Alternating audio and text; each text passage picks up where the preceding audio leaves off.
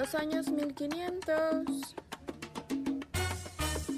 cuando el español llegó, las calles de Nueva España, la brujería vivió, cuando aquí llegaron los gachupines a embarazar doncellas y maltratar a mestizas y hechicería perpetua. Hechicería perpetua. Hechicería perpetua.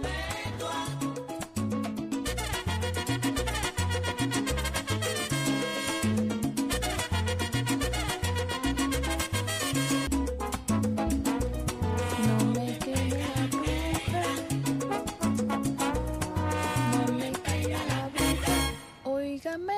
queme la bruja. No me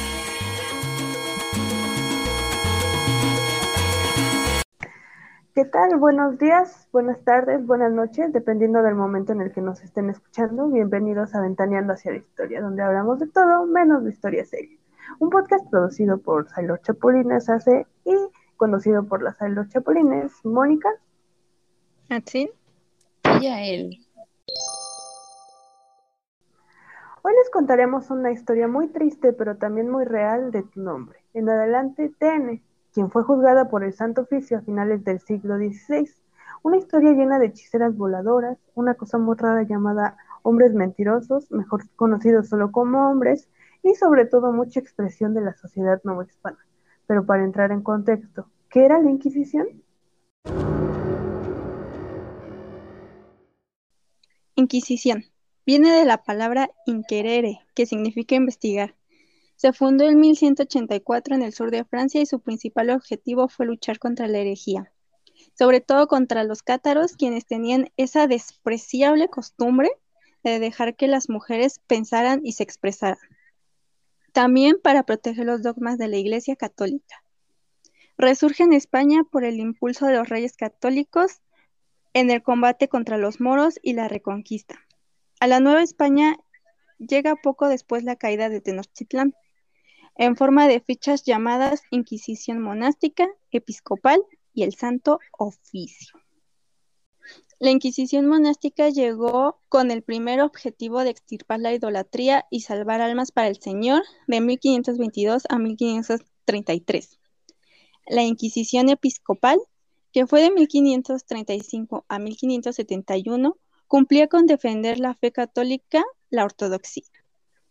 Y para 1571 llegó el Santo Oficio, estableciendo el Tribunal Inquisitorial, siguiendo la lucha contra las idolatrías prehispánicas, pero con autoridades más sólidas, incluidos la brujería, la cual aún tenía una base del imaginario europeo, pero poco a poco vieron que realmente no era lo mismo. Existieron tres tribunales ubicados en diferentes puntos de los territorios americanos de España, uno en México, otro en Lima y el último en Cartagena. En estos tribunales se lleva a cabo procesos que involucran la participación de las chismosas de la ciudad. Qué bien, pues podrían ser todos en el pueblo, por la cultura de la acusación que llevaban sus denuncias o sospechas al Tribunal del Santo Oficio. Las sospechas se convertían en informe local, este en averiguación o autos, dependiendo de la situación, se apresaba, se interrogaba y finalmente, después de esperar largo tiempo, como se espera una cita del SAT, llegaba la sentencia. Todo esto se puede ver ejemplificado en el caso de TN, una mestiza que no era como las otras chicas. TN era una chica diferente, pues le gustaba usar vestidos cortos, según se cuenta era muy bella, tenía un trabajo en la botica, lugar donde vivía con Valentín Elizalde, el boticario. Había dejado a su esposo Romeo Santos por irse a un turbulento amorío con su amante Don Omar. Era en pocas palabras una mujer casi independiente. Durante el día, TN era una chica normal, con una vida normal, pero en ella había algo que nadie sabía, su oscuro secreto. El oscuro secreto no era tan secreto, era que no podía ser madre. El pueblo lo sabía, el mundo lo sabía, y sumado a los comentarios sobre su estilo de vida y sobre todo su origen étnico, era fácil culparla de todos los males, ciertos o ficticios, que ocurrían en el pueblo. Los rumores, como si fuera Gossip Girl no hispano, calaban muchísimo en la sociedad. Entonces, una joven Taylor Swift lo escuchó una vez cuando fue a la botica. Después de esto, Taylor comenzó a sentirse mal. Dejó de hablar, comenzó a vomitar, la cabeza le daba vueltas como el exorcista y empezó a oler a muerto, cosa que era muy complicada por entonces. Y además entró en un estado de rigidez. Sus padres, Angelina Jolie y Brad Pitt, muy preocupados, llamaron a doctores que no le supieron dar respuesta. Finalmente, fueron los frailes franciscanos los que la aliviaron. La conclusión a la que ellos llegaron era que estaba endemoniada y le practicaron un exorcismo, cosa que se volvió rutinaria, pues estuvo así unos nueve meses. Durante los exorcismos vomitó demonios, pero si uno salía, mil más entraban en ella, llegando a tener casi dos mil demonios. Tres meses después del exorcismo pudo hablar, aliviada por la intervención de los amables frailes, que se habían sumado también a su exorcismo. Ahí nombró a la persona más morena famosa por su mala fama y no era precisamente Tenoch Huerta, era TN. Culpó a TN de hechizarla. Según declaraciones fidedignas, TN voló y le embarazó con su rayo láser. Era claro que ella era una bruja y como no podía tener hijos, la embarazó como venganza, sembrando en ella la semilla de un hombre sin que Taylor hubiera probado a uno. Muchas, muchas comillas. También declaró que la intención de TN era robarse al bebé cuando naciera para comérselo y aumentar sus poderes para quizá en algún momento ser más poderosa y engendrar un hijo propio. En declaraciones de los frailes a interrogatorios a los demonios, aparece que durante los exorcismos los demonios les decían que TN había sido quien los mandaba y que se irían poseyendo, puede que de manera literal, a más doncellas hasta que las brujas, pero solo las más morenas, no las españolas, no las blancas, fueran extirpadas de la sociedad. Unos meses después, tras encontrar en ella varios métodos para extirpar la hechicería vuelta criatura, o sea, abortivos, Taylor tuvo un varón el 2 de enero. Posteriormente llega el caso de una chica, una joven llamada Farruca, que era pues otra doncella que conocía el caso de Taylor. Más o menos en la misma época, igual que Taylor, aseguró que TN con su rayo láser la embarazó. Farruca en su exorcismo escupía serpientes y demonios. Incluso una serpiente le salió de la oreja. Todo esto porque, según ella, TN le había dado unas manzanas envenenadas, tal cual Blancanieves. Farruca también veía a los demonios vestidos de negro. Uno de ellos era Will Smith. Él hablaba latín para hacerse entender con los frailes, aunque cuando frailes de otras órdenes le preguntaban en latín, él no respondía. Él les dijo que habían hechizado a las doncellas porque tenían bonitos tobillos.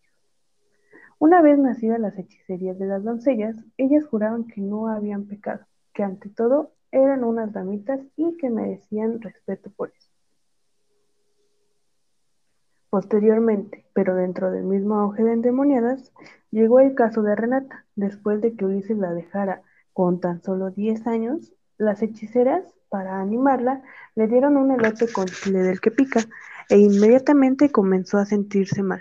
Empezó a imaginar a unas mujeres con cara de gallina y piel de pato acompañadas de negros. Después de que las hechicerías nacieran, TN decidió entregarse al tribunal de Ventaneando, en donde la sometieron a una amable estancia e interrogatorios para nada violentos. En resumen, torturaron a TN haciendo que declarara al fin que sí había sido ella la responsable de todos estos actos. Pero realmente TN lo hizo para que dejaran de estar molestando e incluso dijo que tanto Taylor como Farruka y Renata estaban mintiendo y fue a decirles, pedirles y exigirles que dijeran la verdad, que ella no las había hechizado y que no eran doncellas como decían ser, sino más bien que eran unas jóvenes que no gobernaban sus enaguas, eran atrevidas, locas y mentirosas estas vidas. Pero pues como esta es una historia de la vida real, a las doncellas que eran españolas, blancas, de buena familia cristiana, y ya mencionamos blancas, le dijeron que que aceptara lo que les hizo y que ella era la única culpable. Meses después, como las citas de Links, la doctora Polo la encontró culpable y la sentenció a oír misa con cera en las manos, con un cordón en el cuello que anunciara su delito.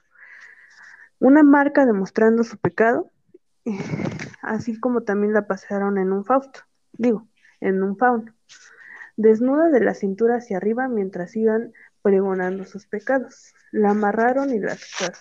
Viéndose de buena onda, pues porque ante todo eran buena gente, ¿no? Y pues solo la azotaron 200 veces. También TN fue condenada al destierro durante solo 10 años. Cumplió 5 en el Hospital del Amor de Dios y 5 más en donde la justicia le ordenara, pero no hay registro de esto. Después de varios meses de espera y espera y espera y espera y espera, el correo de las becas del gobierno finalmente respondió y los trámites burocráticos se agilizaron en un par de años solamente. Este proceso duró apenas cinco añitos, desde los primeros demonios de Taylor hasta que TN le fue dada correctamente su sentencia. Como se puede ver, TN no pudo cumplir su sueño de tener un hijo propio que bien pudo llamarse Mafuyo. Sin embargo, no se rindió. Encontró y adoptó a un pequeño que era el mismísimo Michael Jordan. Encontró un nuevo amor y una nueva oportunidad en la sociedad. Bueno, es probable que esta parte no la hayamos inventado. Puede que se la comieron los gatos o la pena de verse abandonada por una sociedad que intentó ayudar con remedios naturales la mató. Como ya vimos, los frailes parece que conspiraron con las muchachas para mantener sus embarazos en secreto.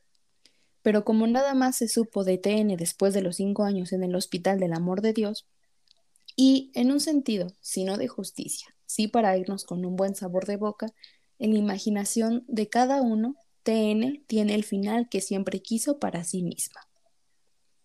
Y esa, mis queridos amigos, fue la triste historia de TN. Esta es una historia basada en hechos reales, pero cambiamos los nombres para guardar y proteger la identidad de las personas.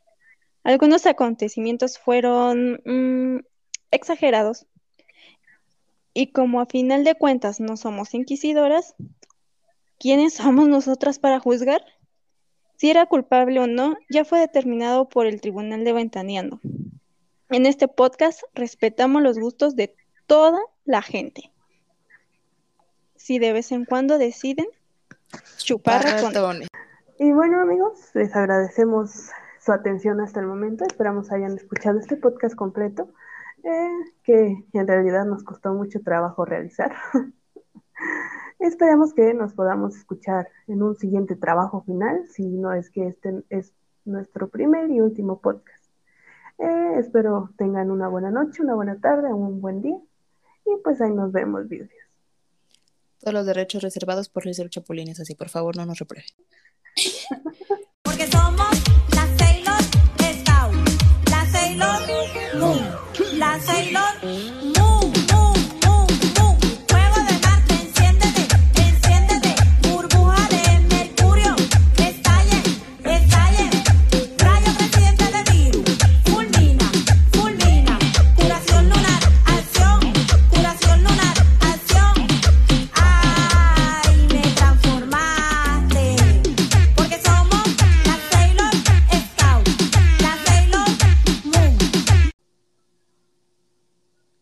Inquisición monástica llegó en el primer...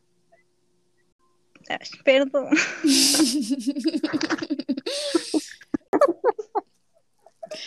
y cualquier cosa así, de la nada decimos, estoy en vivo, no vayas a decir nada crazy.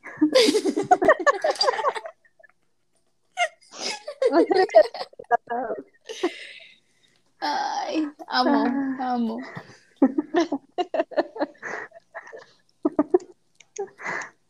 O ese video de afortunadamente. Sí, sí. Espérate, espérate. va, va, va. Ahí voy, ¿eh? Ya. Incluso. Ay. Ok. Una, dos, tres. Incluso si de vez en cuando deciden chupar, chupar ratones. Chupar ratones. va que va. Ya me voy, amigas, porque ya me dio vergüenza que dije mi nombre. Nunca lo voy a superar. Te, te traicionó inconsciente, amor. Querías que esa fuera tu historia. Eso no lo incluyes en los bloopers como de Barbie, por favor.